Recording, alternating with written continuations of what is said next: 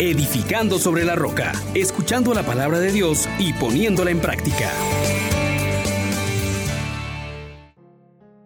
Paz y alegría en Jesús y María. Soy su hermano Juan Elías de la Misericordia Divina y agradezco a Dios la oportunidad de acercarme una vez más a su palabra.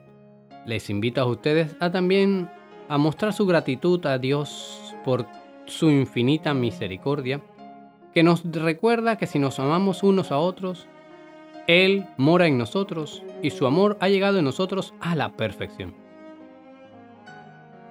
Invoquemos al Espíritu Santo para que guíe nuestros pasos, nos ayude con las palabras adecuadas.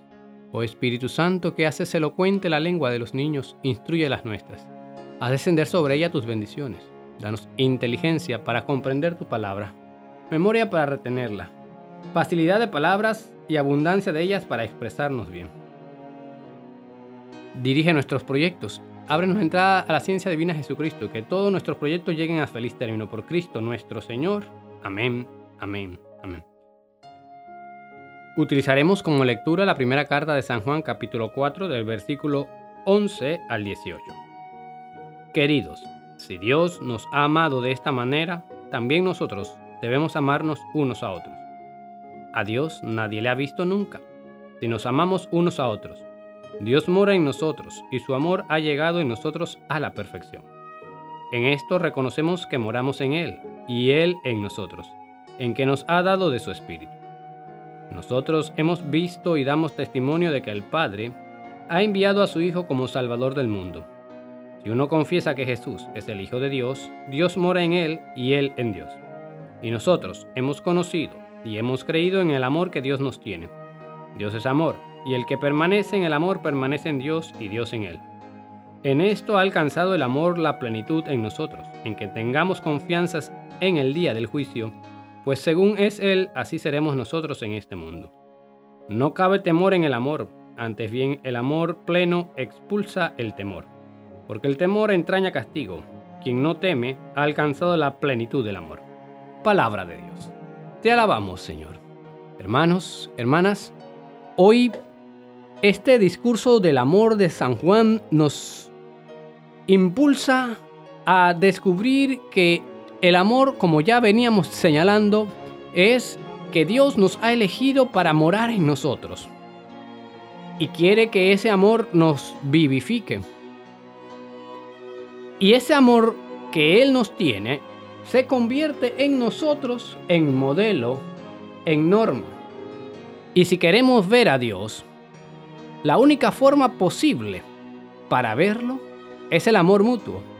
Así se dará plenitud en la manifestación de Dios que se encarna y nos llevará a la perfección en nosotros también.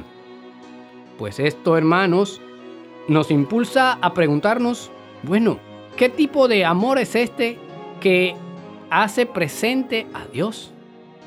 Pues empieza por la confesión de Jesús como el Hijo, el enviado de Dios, que hace posible que Dios que se encarna se siga encarnando también en mí. A este amor no es un sentimiento humano, es un don divino. Y esta plenitud del amor me genera la confianza de que ya no me amenaza la muerte, de que ya no sirvo a la esclavitud del pecado. Porque el amor echa fuera todo temor, todo aquello que me reduce, que me esclaviza, que me atemoriza, el amor hace nueva todas las cosas. Y me hace nuevo también a mí. Por esto, hermano, hoy yo te invito a que reconozcas que el amor que Dios manifiesta a sus hijos es la forma concreta en la que hemos de vivir entre nosotros. Un amor que se da totalmente hasta la muerte. Y quiero estimularte a ti que me estás escuchando a que desees ver a Dios. Y esto será posible realizarlo si nos amamos mutuamente, porque al final de nuestros días seremos examinados en el amor. Recuerda también, hermano, que Dios quiere habitar en ti. Y que para ello Él solo te pide que lo reconozcas como aquel que te salva, como Jesús, Dios que salva. Y acuérdate que Él vino no para condenar al mundo, sino para salvarlo. Para que tú no tengas que estar temiendo al que puede matar el cuerpo, al que esclaviza, al que domina, al príncipe de este mundo. Porque ahora yo he sido constituido hijo de Dios, heredero de Dios.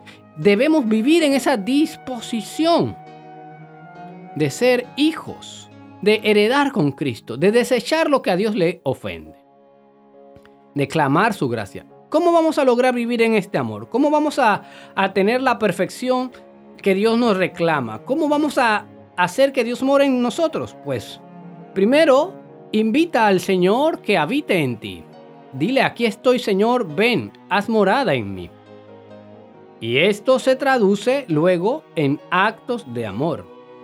Y cada vez que hagas algo, es sencillo convertir un acto cualquiera en un acto de amor. Si tienes que barrer, por ejemplo, le dice es por tu amor y por la salvación de las almas. Y vas dándole intencionalidad a tus actos dirigidos al amor. No puedes dejar pasar por alto tu declaración de Jesús como tu Señor, como tu Salvador. Reconocerle y declararlo constantemente. Tú eres mi Señor, tú eres mi Salvador. No dejes pasar el día sin pedir que venga su reino. Basta ya de tanta corrupción. Pidamos que venga el reino de Dios. Y todo esto unido a clamar al Espíritu Santo para que renueve en mí el amor, para que Él permanezca en mí. Señor Dios nuestro, te damos gracias por tu Hijo, gracias por amarnos de esta manera, gracias por venir a morar en nosotros. Te invitamos a que habites en nosotros, que todos nuestros actos sean moldeados por tu amor, que declaramos que tú eres el Señor y Salvador nuestro, y creemos firmemente, Señor, que tu reino es lo que necesitamos. Por eso te pedimos que venga. Ven Espíritu Santo, renueva los corazones de tus fieles, enciende en ellos el fuego de tu amor. Amén, amén, amén. Bendiciones para todos. Les exhortamos, hermanos, por la misericordia de Dios, que pongan por obra la palabra y no se contenten solo con oírla.